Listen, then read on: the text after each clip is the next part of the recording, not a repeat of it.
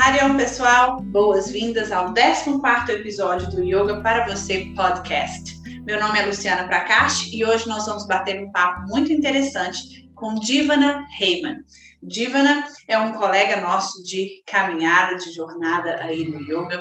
Ele é fundador e diretor do Accessible Yoga Association, que é uma organização internacional sem fins lucrativos dedicada a tornar os ensinamentos do yoga cada vez mais acessíveis. Ele se especializou em yoga para pessoas com necessidades especiais.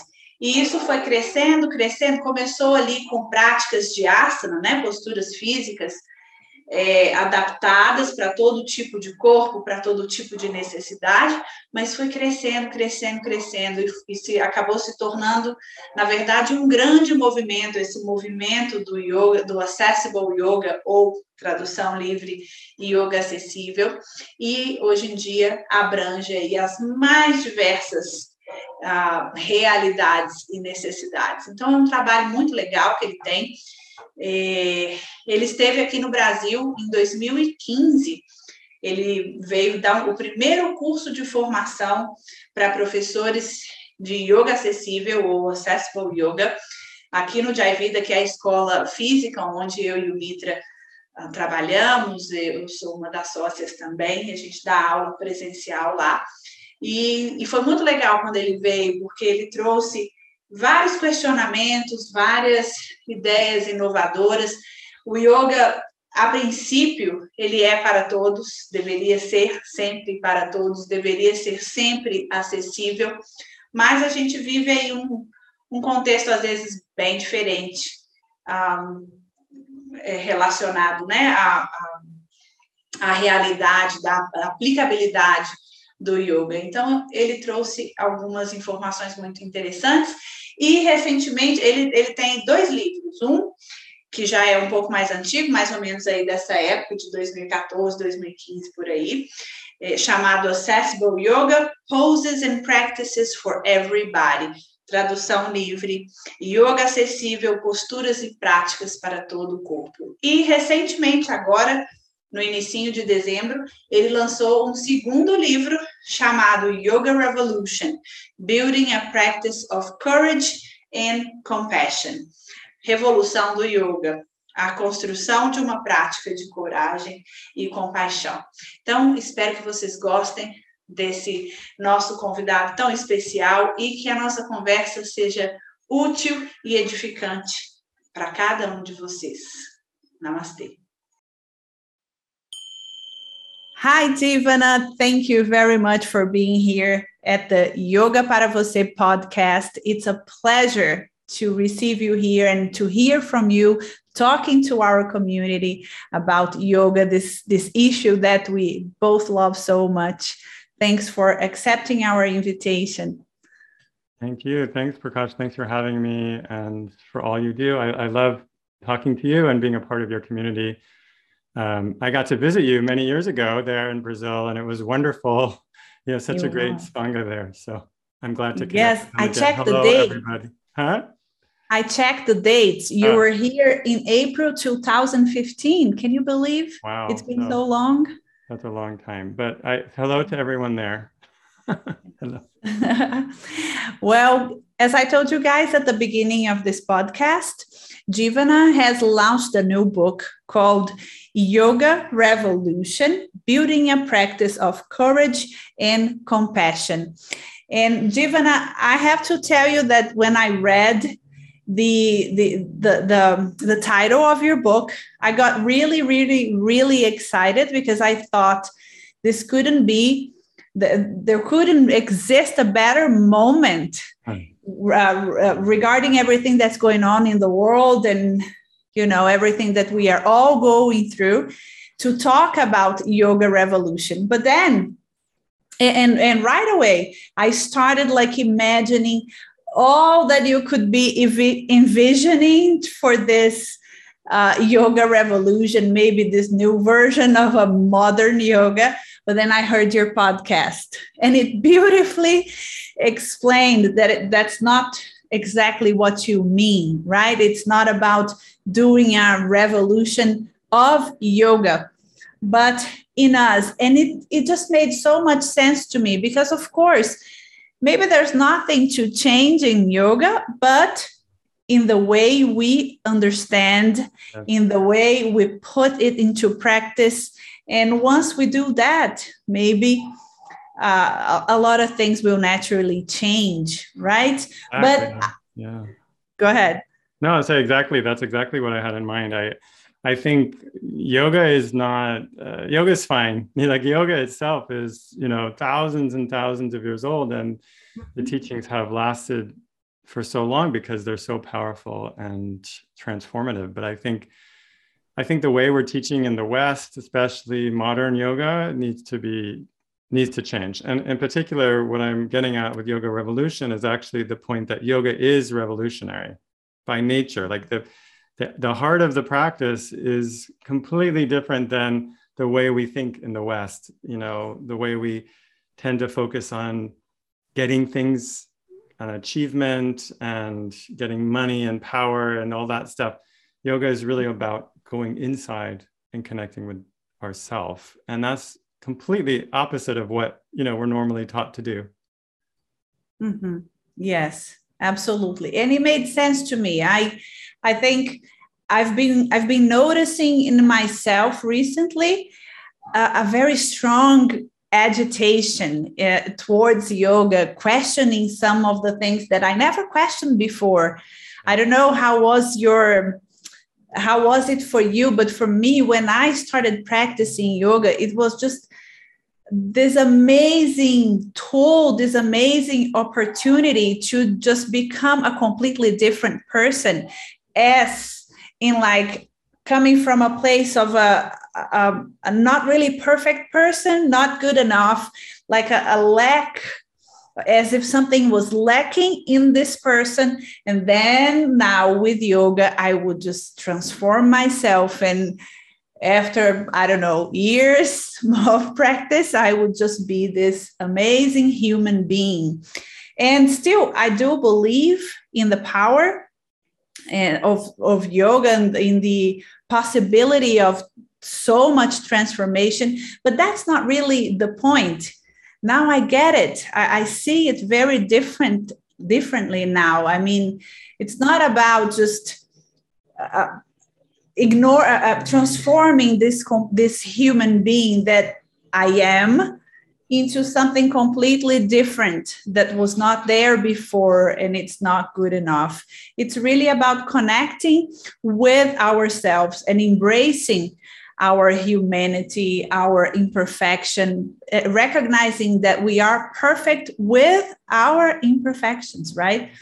And then with all of that, a lot of questioning about yoga uh, arised, arose with this. I mean, I see the agitation, and um, but it makes sense to me that it's about me. It's about the way I understand and how I can put it into practice and how this new this different way of dealing with yoga understanding and applying yoga is what's going to make the difference and not the uh, any change in yoga itself Yes, I mean, I think that's so important what you're saying that, mm-hmm. you know, what, what, what the confusion that comes, I think, is that we tend to think that yoga is going, like you said, going to change us into some perfected being. And I think in the, I think there's two um, ideal images we have in our mind. One is an ideal physical being, like that yoga will make us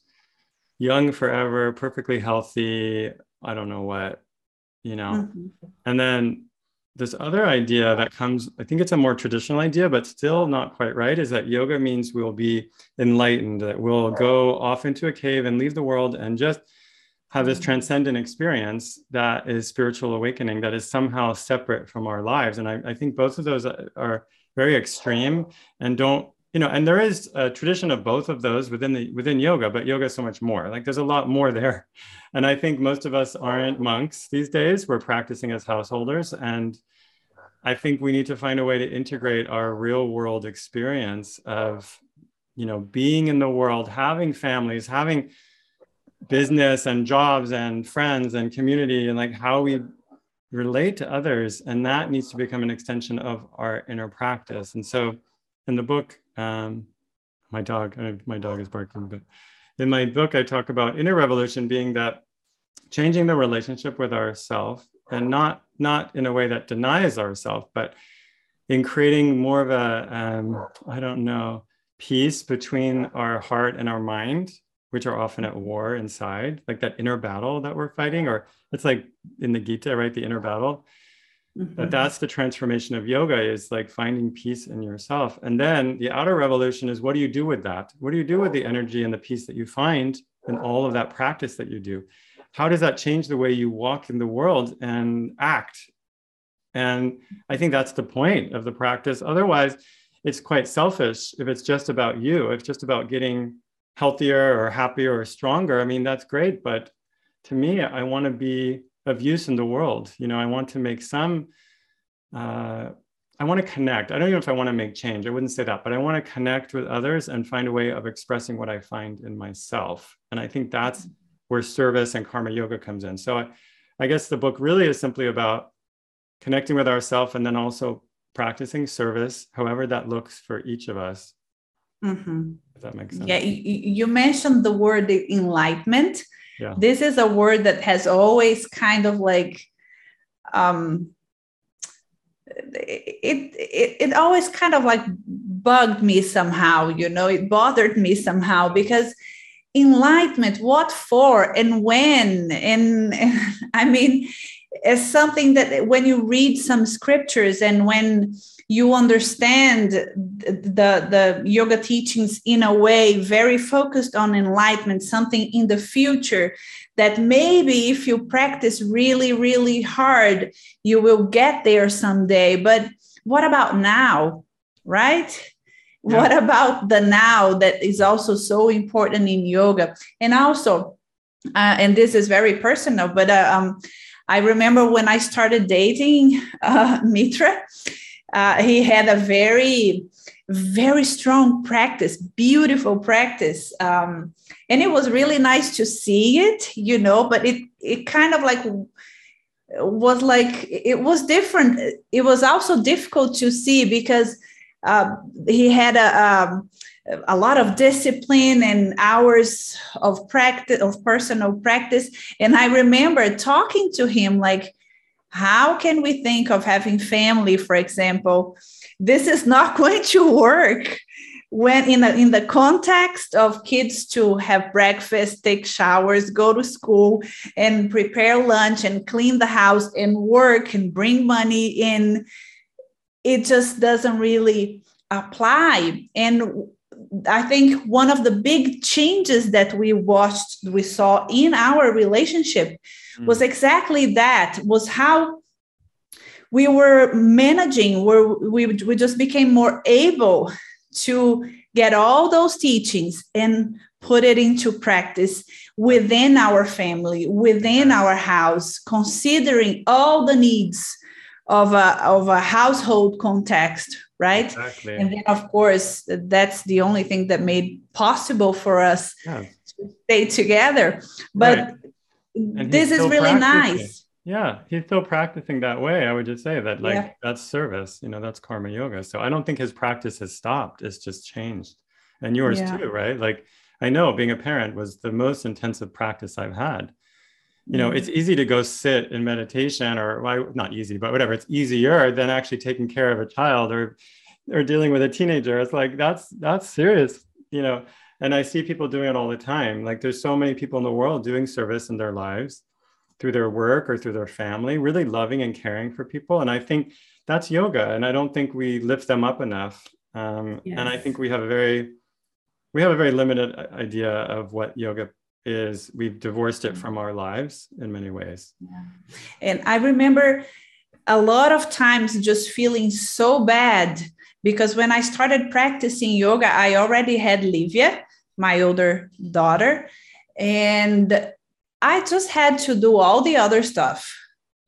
I couldn't dedicate as much time to personal practice as I would love to.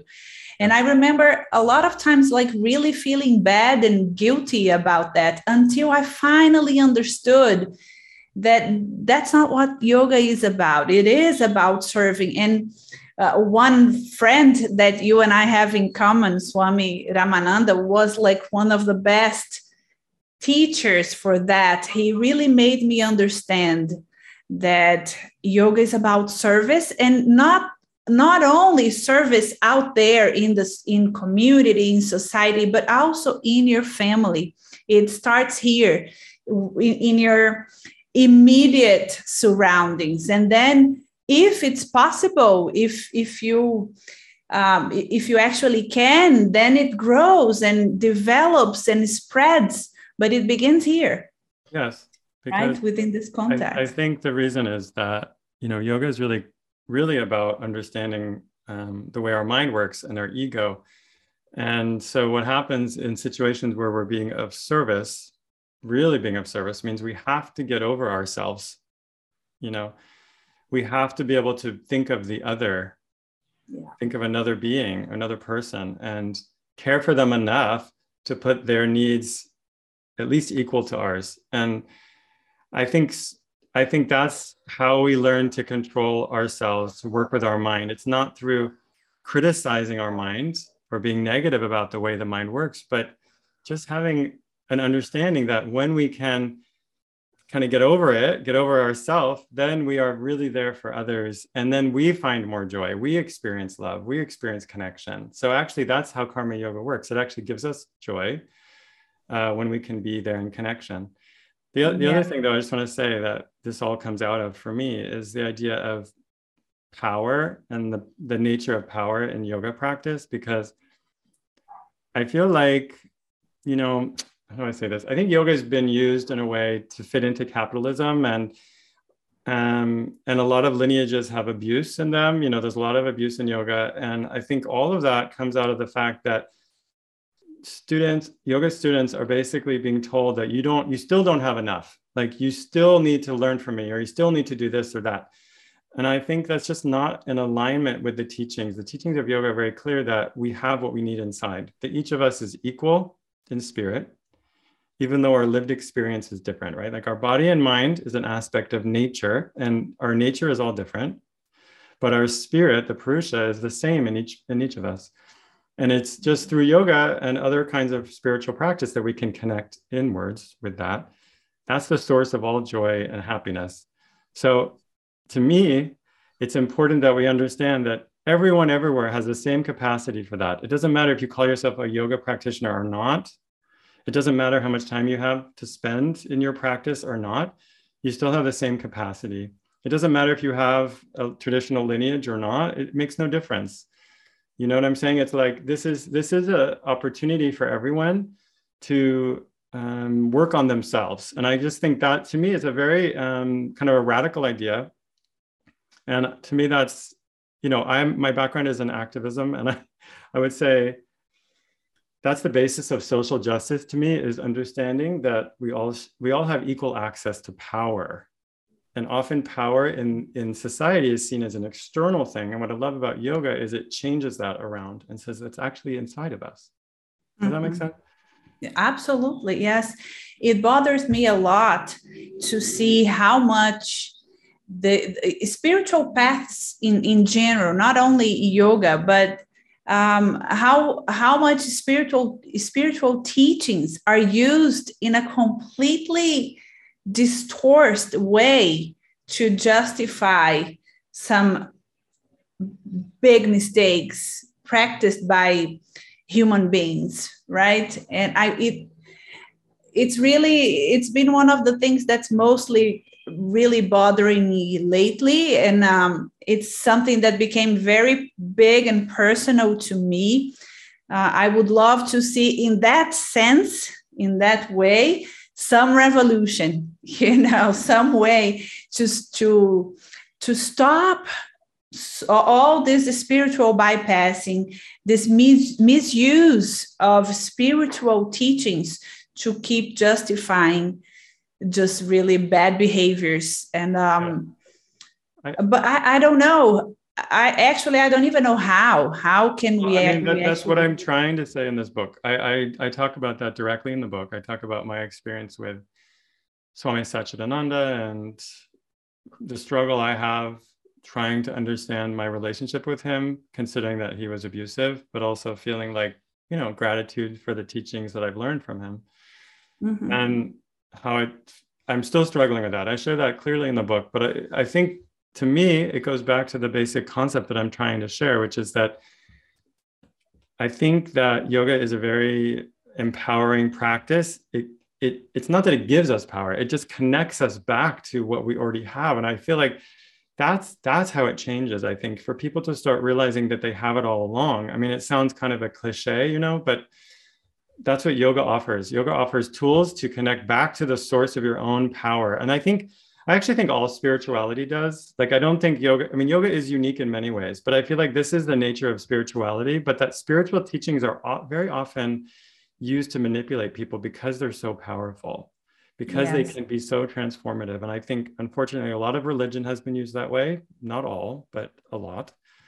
Um, I know as a queer person that I don't, I've always been afraid of religion because I feel like I was being criticized or told I'm going to hell and mm-hmm. so it's yoga was transformative and life-saving for me because it didn't offer that same judgmental attitude. And it offered me practices that showed me how to connect inward very direct practices. I mean yoga is so powerful. Like and i mean asana too even though asana is often taught in a way that is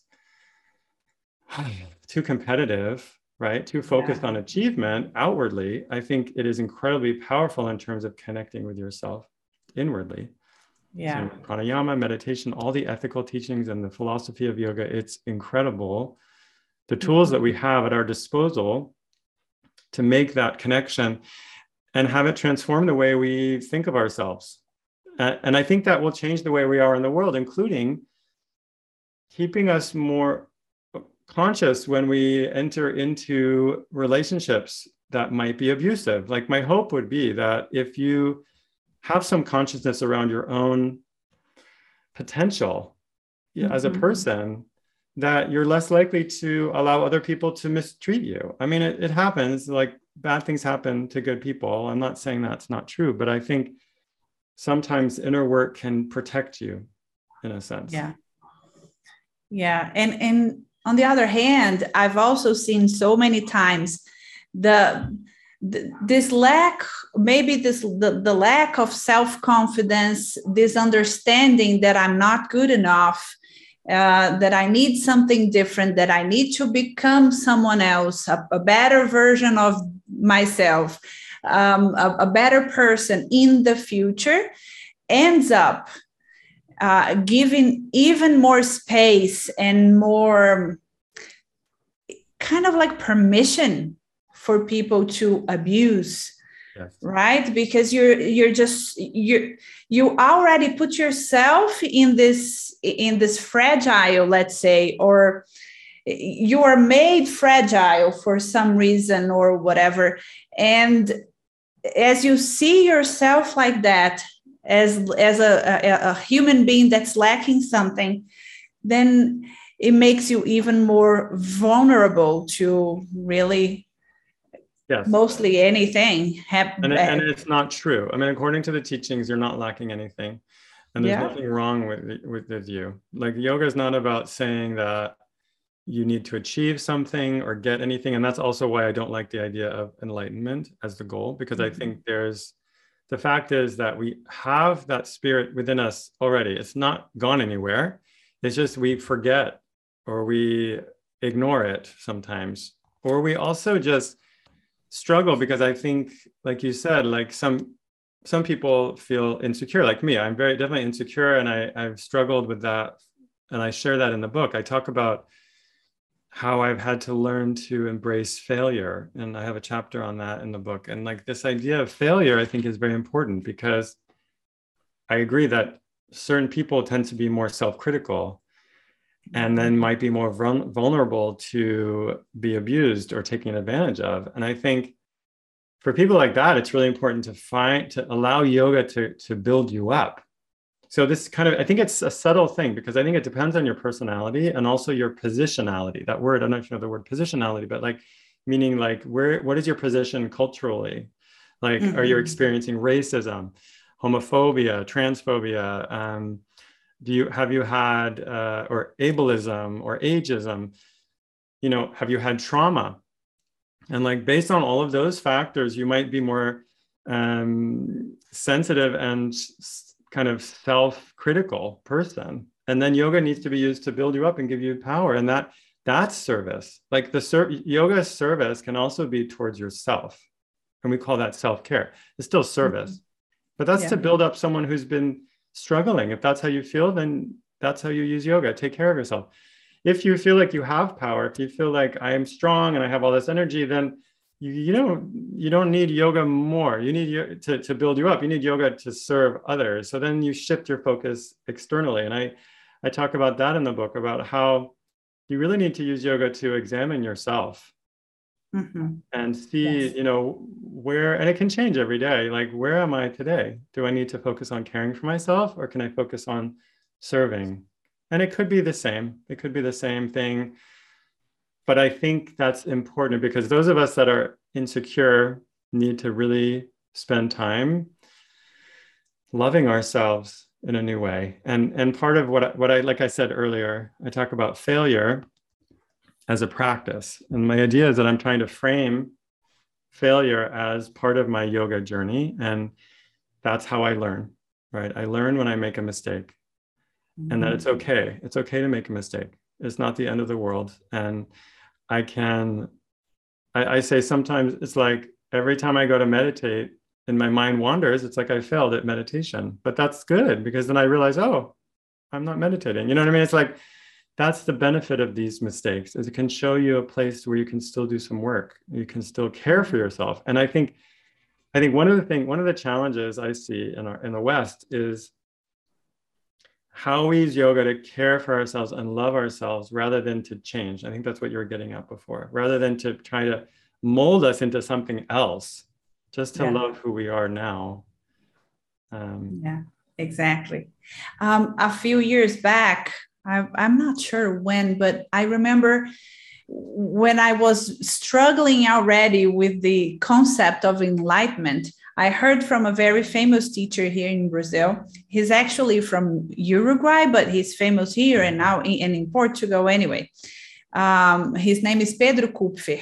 And he gave a definition of enlightenment that really thrilled me and just made me um, start believing in, in enlightenment again. Not that enlightenment there somewhere in the future when I become this perfect person, but now he said that enlightenment is every little moment that you throw that, that, that, you have just a new understanding of what's going on uh, inside of you that you just have an opportunity okay. to see what's going on inside of you.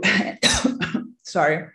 And maybe um, seeing the world and yourself in a different perspective.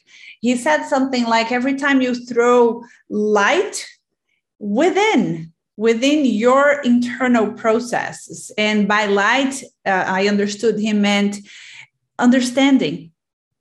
So accepting embracing. This was such a good uh, relief for me. And that's when i started looking at yoga as something um, not to change this whole me but really embracing and, and loving myself, accepting myself the way I am. And with that, maybe doing the work that I need to do inside, yes. because I, I, understand that's also important. Otherwise, yeah. we would just yeah. Uh, uh not be doing any of exactly. it. Exactly. I mean, I just right? want to say that's that's the part that gets confusing, and I want to clarify that yeah. what I was saying because it's not just loving yourself the way you are, but it's also having clear clarity about that and beginning to understand your own ego.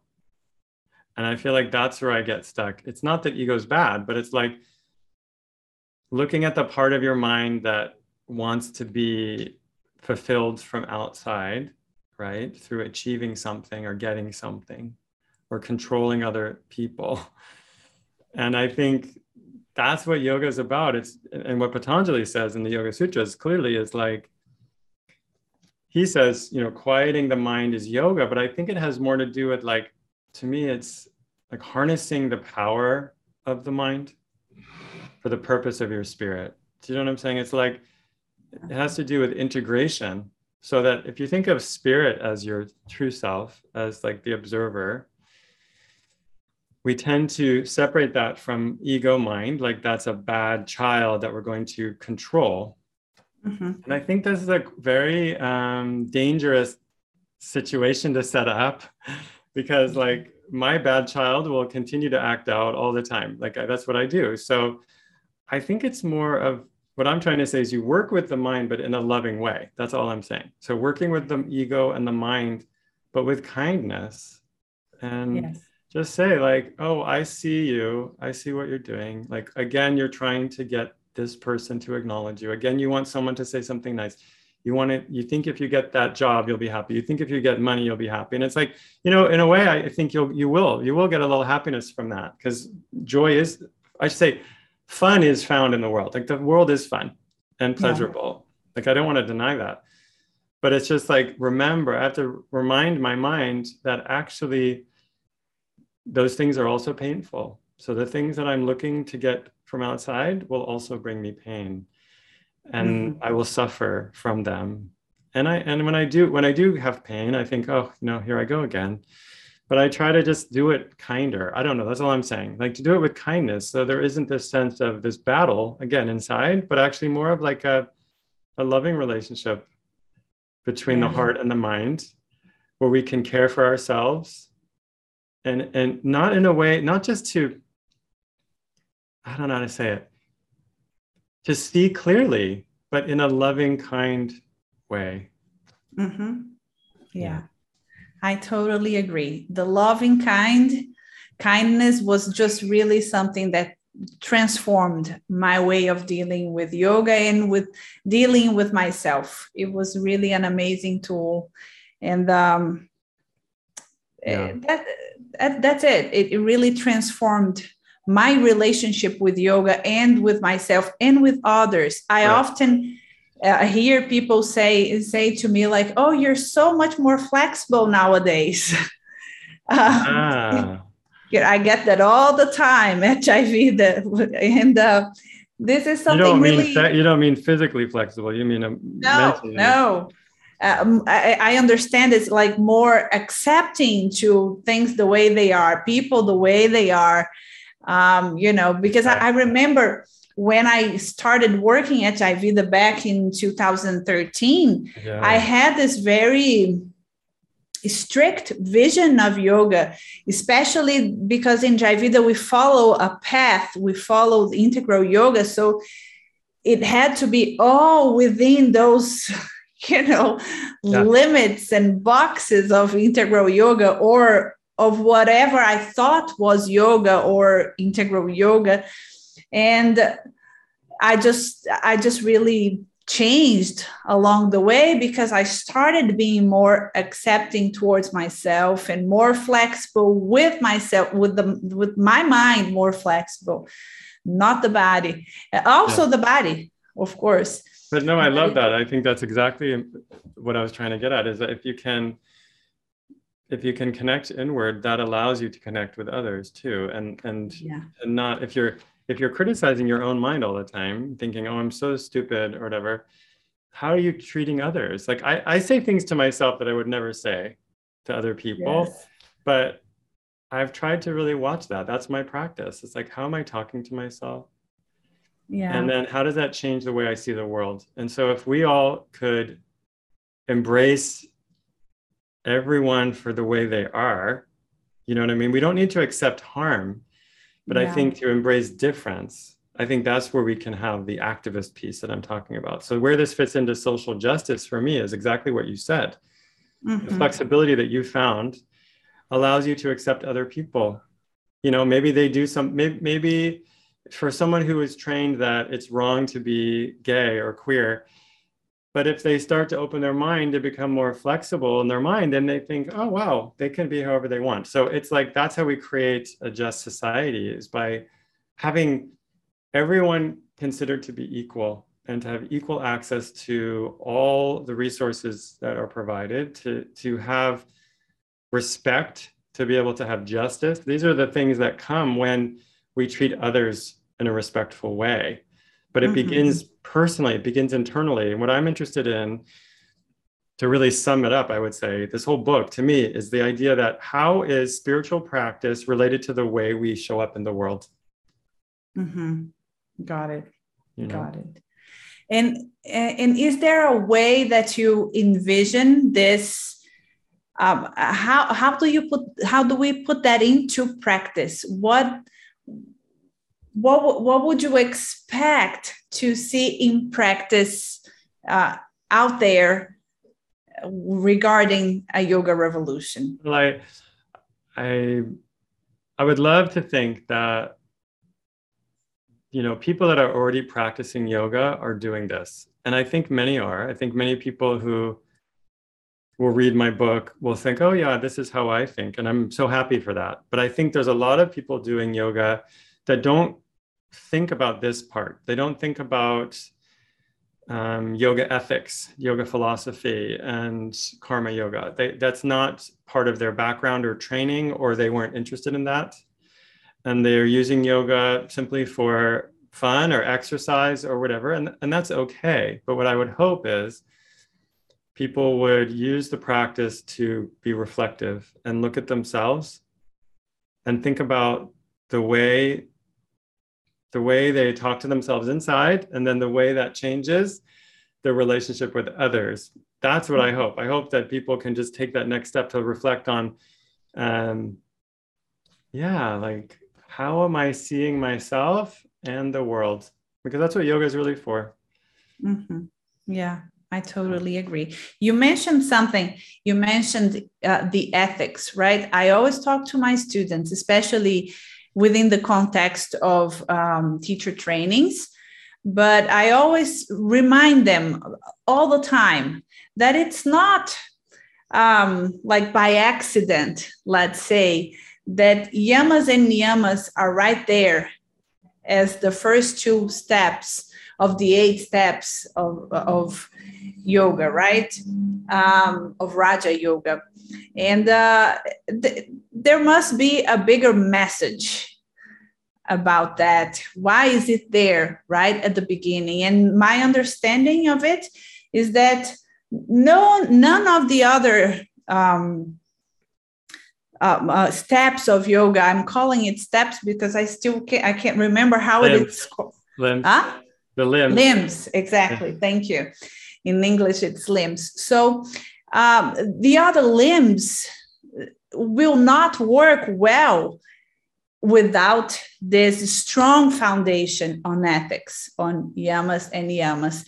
And I remember when I first started uh, studying them, um, it seems, especially in the context of the of the uh, Yoga Sutras of Patanjali, sometimes when I started studying, it felt like really far away or either too easy, let's say, um, uh, ahimsa, non-violence. Okay, I don't hit people usually out there on the streets. I've never killed anyone, so I'm doing very good, yeah.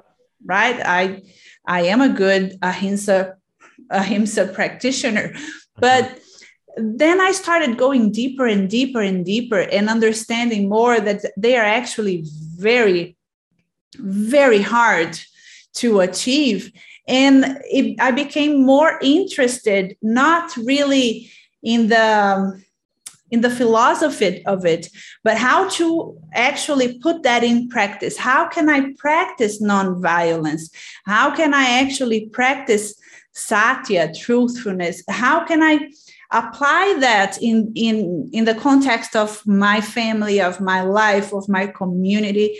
And that made a, a, a big difference. And I think yeah. um, it, give, it gave me more strength to talk to my students uh, about this as an important foundation there's there's no the, the the other limbs just will not work well without that foundation oh, yeah. right oh yeah well you're basic i mean that's exactly what i talk about in the book so you're already ahead of me.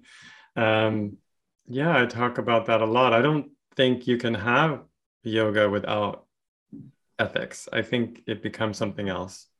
Yeah. You know i think I think without yama niyama, especially yama, I think without yama in particular, mm-hmm. um, then you're not doing yoga. You're simply doing exercise or some kind of self help thing, right? Maybe you're doing self help program, and that's fine. That's okay. But I mean, if you want it to be called yoga, I think it has to include ahimsa first, and that's not. And, and I think what you said, I would say it even more strongly that not only will it not work Mm-hmm. If you're not practicing ahimsa, it'll actually cause harm. So yeah. there's a way. And, and the problem is we don't always see how. And I know that I probably cause harm in ways that I'm unaware of. So I'm not mm-hmm. saying we need to be perfect, but we need to be consciously working on it and to think about how does our action affect others. And one way that I think about it is that ahimsa is a negative, right? Non-violence. But what is the opposite of violence? And I think that's to care for others.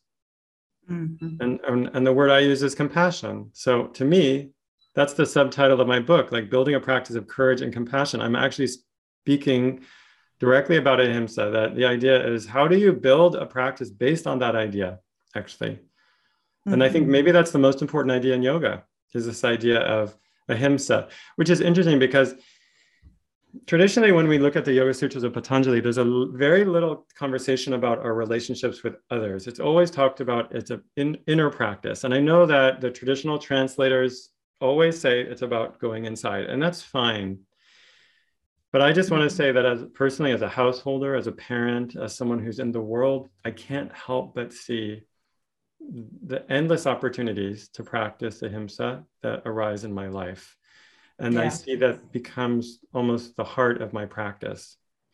I also would say about ahimsa that, and I share about this in the book, that, you know, Gandhi, who is an interesting figure, but Gandhi led a movement based on ahimsa and satya. He says, he called it satyagraha, which he called the, well, satya meaning truth, the force of truth. But he said that truth is also love. And he said that his work was about the force of love. And he basically led an actual revolution in India by overturning the colonial government, the colonial British government, using the yoga teachings. And he then inspired Martin Luther King, who led the civil rights movement based on those same concepts. The whole idea of nonviolent revolution comes out of yoga. He also inspired Nelson Mandela, who led a revolution in South Africa. And I think that we can see that these teachings have been always been used as a revel in a revolutionary way. And I'm not saying just politically, yeah. but I mean in terms of offering people access to inner power through ethics, which to me, ethics is literally like the way we act towards each other, right? Like the way I treat mm-hmm. you, the way I respect you or not, that's what ethics are. Sometimes mm-hmm. ethics seems like it's this external idea, but it's very much to me like real world. Like, am I respecting your boundaries? Are you respecting mine? Like, that's what ethics is mm-hmm. to me. And I'll just say one more thing about it that Patanjali says, if you look just at the sutras, he says more strongly, and I think than anything else there's a sutra that says that these are the universal teachings, the, the, the ethics mm-hmm. for all time and all places. And I think that's pretty powerful to say. you know? Yeah. Yeah. I yeah. agree. I agree. Oh, well, that's amazing, Jivana. Thank you so much for talking to us. I love this conversation, and I really hope it brings um, insight to people all over so that maybe they can understand their own processes better and just maybe make a difference yes. in in society or in their um, family context. I mean, I just really hope it can inspire people. I hope so too. I hope we can use yoga to help us find some peace so that we can cause less harm in the world, right? That's that's where to start. So anyway, yeah. thanks for having me. I really appreciate it. Great to see you. Thank you. My pleasure. Good to see you too. Bom, pessoal, então é isso. Muito obrigada pela presença, pela participação aqui com a gente e espero do coração, como eu falei lá no início desse podcast, eu espero que essa conversa seja edificante para vocês, que traga insights, que traga novas perspectivas, novas formas de compreender e aplicar o yoga no dia a dia. Namastê e até o próximo. Bom Shanti.